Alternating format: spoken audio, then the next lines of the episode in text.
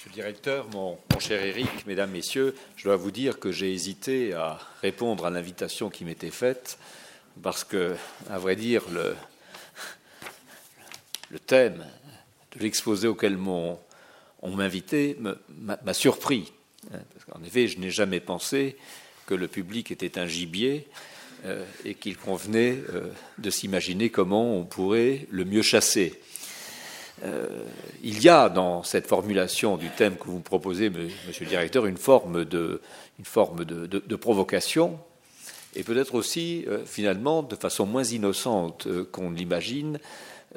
l'expression d'une vision péjorative de ce qu'est aujourd'hui l'engagement de beaucoup de musées, notamment de grands musées nationaux, s'agissant de l'extension de leur public. Alors cette affaire m'a un peu surpris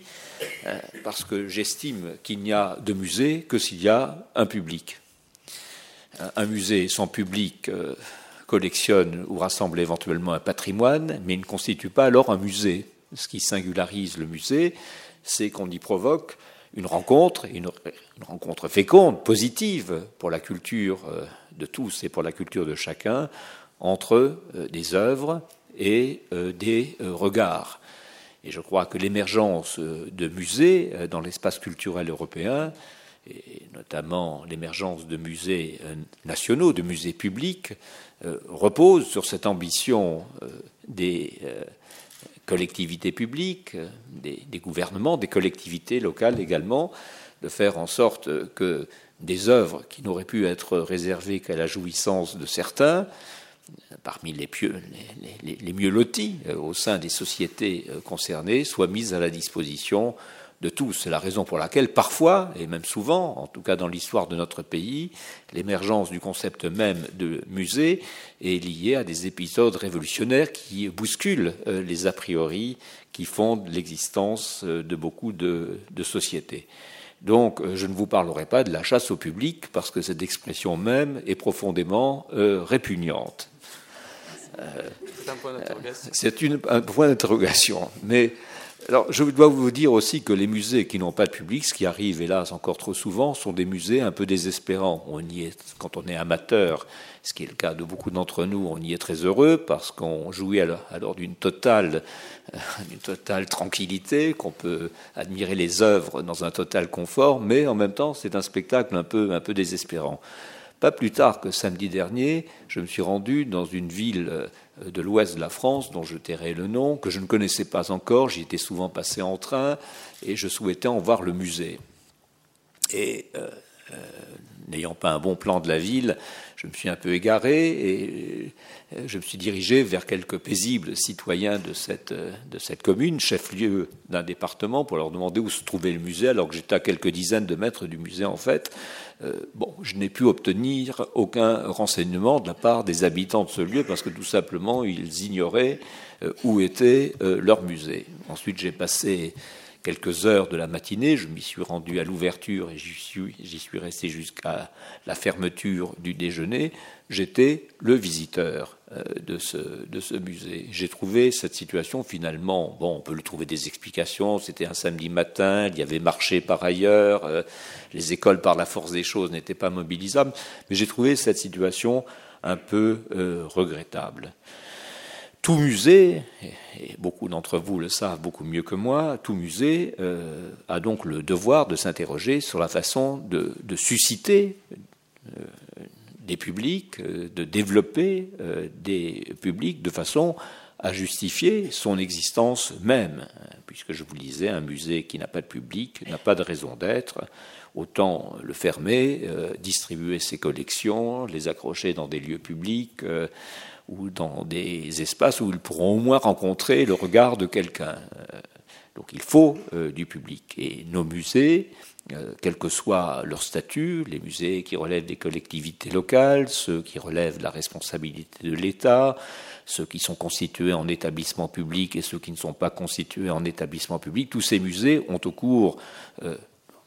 j'allais dire au cours des dernières décennies, très souvent depuis très très longtemps, euh, hein, dans la longue histoire des musées de notre pays, mais plus particulièrement peut-être au cours des dernières décennies, tous ces musées se sont efforcés de se poser la question euh, du public, euh, de l'extension du public de la diversification des, des publics.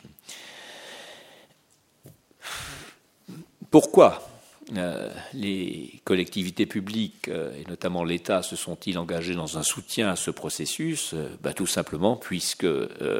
l'État, de façon globale, mais je le répète, c'est également le cas de beaucoup de collectivités locales, se sont posé la question de rendre accessible à plus de citoyens, à plus d'individus, la culture en général. Tout à Monsieur le Directeur, vous avez évoqué la création du ministère de la Culture. Vous avez dit par André Malraux. Ce n'est pas tout à fait le cas. Le ministère de la Culture a été créé par le général de Gaulle pour André Malraux, hein, ce qui remet quand même André Malraux à une place un peu plus, euh, équitable hein, dans ce processus de création du ministère. Mais enfin, il ne faut pas l'oublier non plus. Euh, euh, il y a eu des politiques culturelles dans notre pays avant qu'il y ait un ministère de la Culture. on pourrait imaginer d'ailleurs que des politiques culturelles soient mises en œuvre sans qu'il y ait de ministère de la Culture. Vous savez que c'est un peu l'une de mes lubies euh, et je ne manque jamais une occasion de la rappeler. Mais toujours est-il qu'il y a des politiques culturelles. Aujourd'hui, euh, ces politiques culturelles s'expriment à travers l'existence et l'activité d'un ministère euh, de la culture. Ce ministère de la culture, ça fait partie un peu de sa charte fondatrice, se propose de mettre les œuvres, notamment, hein, ce concept d'œuvre a beaucoup compté dans l'avènement du ministère de la culture, à la disposition euh, de tous. Et il est évident que les musées, euh, comme les bibliothèques, euh, comme les théâtres, comme les lieux de musique, sont des éléments de ce dispositif de promotion et de diffusion de la culture. Donc c'est pour nous tous un devoir collectif, un devoir politique, un devoir institutionnel, un devoir civique quasiment de faire en sorte que euh, le plus grand nombre possible de nos concitoyens et de ceux qui euh, vivent dans notre pays ou qui viennent dans notre pays aient envie euh, de se rendre dans un musée ou dans un monument d'ailleurs et finalement d'accéder d'accéder à des biens culturels. Je crois donc qu'il est désormais inscrit au cœur même du métier de conservateur de musée ou de directeur de musée euh, ou de responsable d'un établissement public qui comporte dans son périmètre institutionnel un musée, c'est au cœur même des métiers euh, de ces responsables, de ces médiateurs culturels, de faire en sorte euh, que le public soit pour le musée une réalité diverse et une réalité vivante. Alors comment y parvient-on? Il est évident qu'on y parvient en mobilisant finalement un très très grand nombre d'initiatives, ou parfois d'ailleurs un très très grand nombre de techniques de relation avec euh, le euh, public. D'abord, euh, je, ne les dis pas dans, dans l'ordre de leur importance respective, mais un peu dans l'ordre où ces techniques, où ces initiatives me sont venues à l'esprit. Il y a toutes les techniques de la, de la communication faire en sorte que, par exemple, euh, dans une ville, la signalisation routière euh, du musée soit suffisante pour qu'un pauvre voyageur égaré, comme je l'ai été samedi dernier dans une ville de l'ouest de la France desservie par le TGV, n'erre pas euh, pendant un quart d'heure aux environs du musée sans pouvoir y parvenir. Mais ces, ces, techniques de la communication, naturellement, mobilisent également d'autres effets que ceux de la signalisation la signalisation routière, tous ceux de la communication au sens large du thème, du terme, et on le sait aussi dans nos institutions, dans nos institutions musées, l'activité de, communication. je salue parmi nous des journalistes qui finalement sont le répondant de cette activité de communication. Cette activité de communication est devenue euh, une activité, une activité euh, insigne. Alors ensuite, mais je me dis que j'aurais dû commencer par là, il est évident aussi que euh, la première des choses qu'ont à faire les responsables de ces institutions, c'est bien de veiller à ce que le musée, au-delà de la qualité intrinsèque des œuvres qu'il rassemble, euh, propose au public euh, un point de vue sur ces œuvres ou des points de vue sur ces œuvres et donc mettre en œuvre une offre culturelle attractive, significative, séduisante, pertinente, parfois transgressive, mais toujours susceptible de susciter une réaction de la part du public. Vous savez, je pense que la pire des choses euh, dans un musée, c'est euh, la désinvolture du regard ou l'inattention. Je crois qu'il suffit de se promener dans l'un ou l'autre de grands musées pour voir que, hélas, une grande partie, en tout cas les musées qui ont des visiteurs, hélas, beaucoup de nos visiteurs sont extrêmement inattentifs et, Cher Pierre, parfois il m'arrive euh, dans la grande galerie du Louvre, par exemple, ça m'arrive également à Versailles, naturellement, de regarder euh, les visiteurs et de voir euh, l'inattention du regard. Finalement, le musée devient une sorte de décor au milieu duquel on se promène, sans se rendre compte toujours qu'on y propose des chefs-d'œuvre ou des œuvres importantes et que ces œuvres méritent une attention, elles méritent une halte. Donc il nous appartient euh, quand on a la responsabilité d'un musée, de faire en sorte euh, aussi que euh, les accrochages, par exemple, la politique culturelle, la politique d'exposition, les partis pris de signalisation des œuvres dans les salles dans lesquelles elles sont accrochées soient susceptibles de constituer pour le public une, raison supplémentaire d'aiguiser son regard. D'où, naturellement, l'importance du rôle que jouent euh, nos conservateurs, directeurs ou directeurs de musées dans tous les processus d'élaboration euh, d'une politique des accrochages, d'une politique culturelle de façon euh, plus large. Il y a naturellement troisième technique, en quelque sorte, ou troisième méthode pour susciter le public et, susciter son et aiguiser son, sa curiosité ou son attention euh, toutes les actions qui ont pris une si grande place dans l'organisation de, nos musées, toutes les actions euh, relatives à la médiation culturelle. Médiation culturelle à l'égard du public en, général, euh, médiation à l'égard des publics spécifiques, médiation à l'égard des publics extérieurs au musée à travers notamment la politique éditoriale.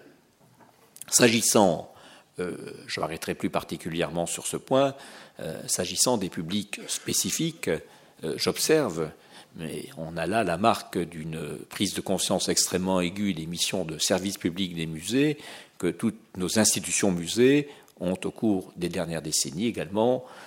engagé des actions tout particulièrement soutenues à l'égard des publics scolaires, qui de toute évidence constituent, pour l'action des institutions muséales, un public,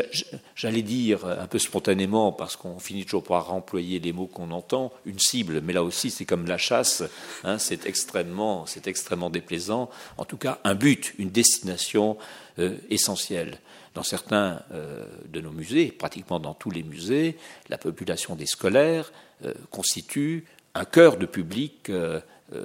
essentiel. Alors il faut là aussi éviter naturellement que les sorties de scolaires dans les musées deviennent une sorte d'excursion hein, euh, où l'inattention devient la règle, notamment quand il s'agit de publics euh, adolescents, dont on voit très très souvent que, notamment lorsqu'ils sortent garçons et filles ensemble, les idées vagabondent vers d'autres horizons que ceux euh, des réalités artistiques auxquelles on confronte le regard de ces,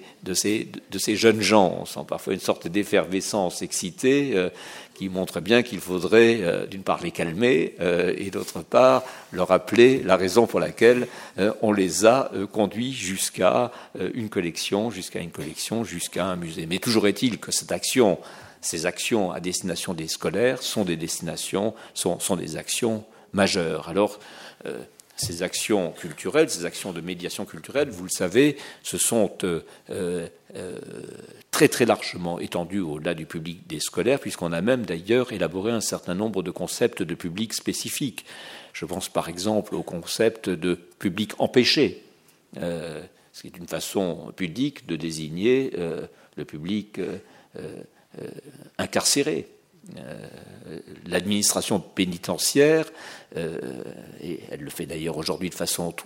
très soutenue sous la responsabilité du nouveau directeur de l'administration pénitentiaire, monsieur, monsieur Latou, l'administration pénitentiaire s'est souciée, euh, entre autres, euh, de la façon de permettre à ce public, empêché de façon plus ou moins longue, hein, d'accéder à des activités culturelles ou d'accéder d'ailleurs à d'autres types d'activités, notamment des activités, des activités sportives. En tout cas, c'est intéressant de voir l'émergence de ce concept de public, de ce de public empêché.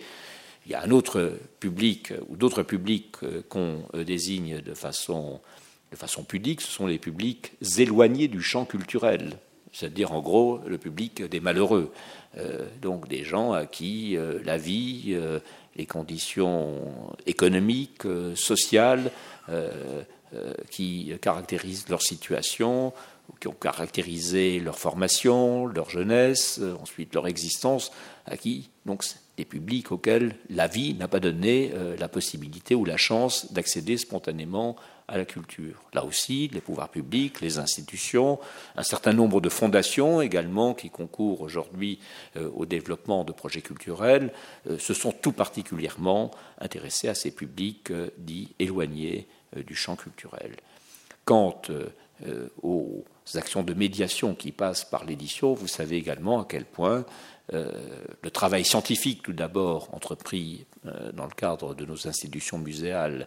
et le travail d'édition, qui très souvent s'est appuyé sur ce travail scientifique, ce travail de diffusion culturelle, à quel point ce travail de médiation euh, a été essentiel et qu'il euh, euh, constitue toujours un pan essentiel de l'action de médiation culturelle de nos musées. Alors pendant longtemps, ce,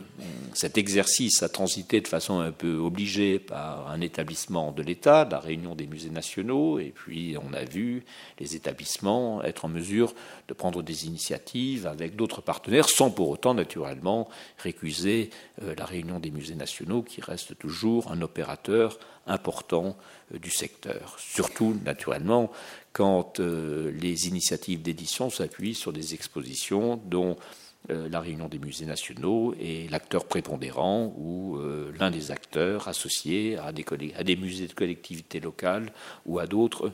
établissements publics. Alors naturellement, la mise en œuvre d'un projet aussi vaste, aussi nécessaire, qui vise à faire en sorte que le public soit plus nombreux, que le public soit plus divers, euh, que le public soit plus attentif, que le public soit plus cultivé, suppose également euh, en amont, et on l'a beaucoup souligné, une attention toute particulière euh, à la mobilisation ou à la capacité de mobilisation de l'école comme espace finalement de sensibilisation à la culture artistique en général.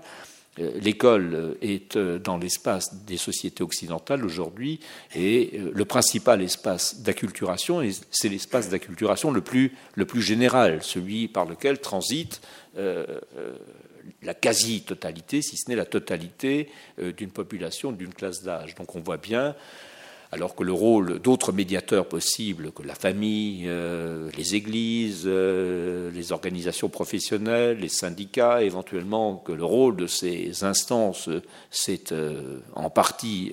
ou totalement émoussé, on voit bien à quel point l'école a un rôle important à jouer, rôle qu'elle peut éventuellement euh, partager avec d'autres instances de médiation de la culture, notamment les médias euh, et notamment la télévision et plus particulièrement la télévision de service public. Mais euh, ce plan ou ce projet de sensibilisation d'abord, d'acculturation ensuite et de diffusion de la culture, de l'art et de la connaissance et de l'amour de l'art tout simplement, suppose aussi que le réseau des institutions en question dispose de moyens euh, suffisants euh, pour mettre en œuvre euh, un aussi vaste projet. Alors ces moyens sont les moyens, les moyens humains et notamment la compétence, ceux qui reposent sur la compétence des personnels qui sont mobilisés à cet effet. Votre école témoigne en tout cas de la volonté de la puissance publique de renforcer euh, la compétence ou d'appuyer la compétence de ceux qui sont appelés à servir ce type euh, de projet. Mais euh, je, je, vous le signale, et vous le savez d'ailleurs, cela suppose également naturellement que les institutions en question disposent des moyens matériels, des moyens économiques pour mettre en œuvre les projets qu'on leur confie. À cet égard, vous le savez, les musées se retrouvent les uns, se trouvent les uns les autres dans des situations extrêmement disparates Certains disposent de moyens significatifs, euh, d'autres de moyens parfois très très étroits. Il m'est arrivé, là aussi, en voyageant à travers notre pays, de constater que parfois euh, euh, on voyait dans certains musées des conservateurs faire un travail avec des bouts admirables, avec des bouts de ficelle, et hélas, dans l'indifférence relative des collectivités publiques qui en avaient euh, théoriquement euh, la tutelle. Donc je crois qu'on ne peut pas faire l'économie, hein, quand on parle des musées, de ne pas évoquer la responsabilité propre de ceux qui ont pour mission de susciter ou de soutenir les musées, c'est-à-dire les collectivités publiques, le plus souvent dans notre pays, puisque la plus grande partie de nos musées relève euh, de la puissance publique, que ce soit celle de l'État ou celle euh, des collectivités, des collectivités locales. Donc la question des moyens n'est pas une question accessoire. Alors naturellement, qui dit moyens, euh, et c'est là qu'on va peut-être euh, se rapprocher du concept de chasse au public, euh, qui dit moyen évoque également la question des recettes, et notamment des recettes de, billetterie. Alors je dois dire là aussi que les situations sont extrêmement disparates, parce qu'il est évident que le musée dont je vous parlais, que j'ai mis un quart d'heure à trouver, alors qu'il était à une heure de Paris, etc., ce musée n'ayant pas de public, n'a pas de recettes je dois vous signaler que je m'efforce toujours, euh, quand je vais dans un musée euh, en région, de ne jamais sortir aucune carte professionnelle et de payer mon billet, parce que j'étais très heureux ce matin-là de fournir à ce musée euh, une billetterie de 3,50 euros. et et je me disais que ces 3,50 euros allaient constituer la recette de la matinée euh, de ce, de ce musée. J'ai été très fier finalement de pouvoir la lui fournir. Mais euh, euh, vous le savez également, certaines de nos institutions, dans certaines de nos institutions, les recettes de billetterie finissent par constituer une part prépondérante, une part importante, pour certaines, une part prépondérante de leurs ressources en général, euh, et euh, que la question de la stabilité ou du développement de cette recette, quand ce musée se met lui-même dans une position de développement de son activité, n'est pas une question, n'est pas une question accessoire. Là aussi, euh, Pierre sait à quel point, pour le Louvre, pour le Musée national du Louvre, la question des recettes de billetterie est importante, puisqu'elle détermine d'ailleurs une partie de la capacité du musée à acquérir des œuvres pour, enrichir ses collections. Euh, au château de Versailles, pour l'établissement public euh, du château du musée domaine national de Versailles, la question est encore plus, est encore plus radicale, puisque cet établissement ne bénéficie d'aucune subvention de fonctionnement. Euh, et que donc sa ressource essentielle c'est la billetterie que, génère la fréquentation de ce monument et de ce musée national. Alors, je dirais euh, qu'il n'y a, je vous disais qu'il n'y a aucune recette, aucune, subvention de fonctionnement. Ce n'est plus tout à fait vrai, puisque quand l'État a euh, décidé d'instaurer l'extension de la gratuité euh, aux 18-25 ans, il s'est engagé par ailleurs à compenser au bénéfice de, des établissements concernés la perte de recettes euh, ou l'équivalent de la perte de, recettes. Je forme simplement le vœu suivant, c'est que, bon, la première année, ça a bien marché, mais je connais suffisamment l'État pour l'avoir pratiqué, hein, pour ne pas redouter que d'année en année, on voit progressivement la promesse de compensation euh, se perdre de vue et progressivement l'État considérer que, bon, il appartient aux établissements de se débrouiller. Or, pour euh, un établissement comme le château de Versailles, la perte de recettes liée à l'extension de la gratuité sur la tranche 18-25 ans, c'est environ 7 millions d'euros. Ce n'est pas une perte de recettes accessoire. Et c'est la raison pour laquelle je suis tout particulièrement attaché à ce que notre ministère, euh, que nous aimons tant les uns et les autres, ne perde pas de vue, euh, hein, l'engagement qu'il a pris de compenser euh, très exactement, très scrupuleusement cette perte de recettes. En matière de services publics, il y a un moment, les choses ont un coût. Hein, les choses ont un coût. Alors, il y a deux façons d'assumer ces coûts. C'est ou la subvention publique, à ce moment-là, l'État décide, on pourrait même imaginer des systèmes de gratuité universelle et généralisés, euh, mais euh, comme les choses ont un coût, il faut ouvrir les musées, euh, il faut les enrichir, il faut développer une action culturelle, des actions de médiation culturelle, il faut tout simplement les, les balayer, les nettoyer, les sécuriser, fournir des services au public, tout cela a un coût. Alors on peut imaginer dans un modèle politique particulier que ce coût serait assumé tout entier par la subvention publique, mais si euh, l'État décide euh, que la subvention publique ne peut pas pourvoir à tous les besoins, il doit admettre par ailleurs que le développement euh, de la billetterie, le développement de la recette propre euh, soit possible et puisse se déployer dans des conditions naturellement conformes à des objectifs généraux et généreux de services publics, mais sans méconnaître la nécessité de générer euh, de la, de la ressource. Alors, ce modèle, cette situation particulière d'un certain nombre de grands, modèles, de, grands musées nationaux, le Louvre, Orsay,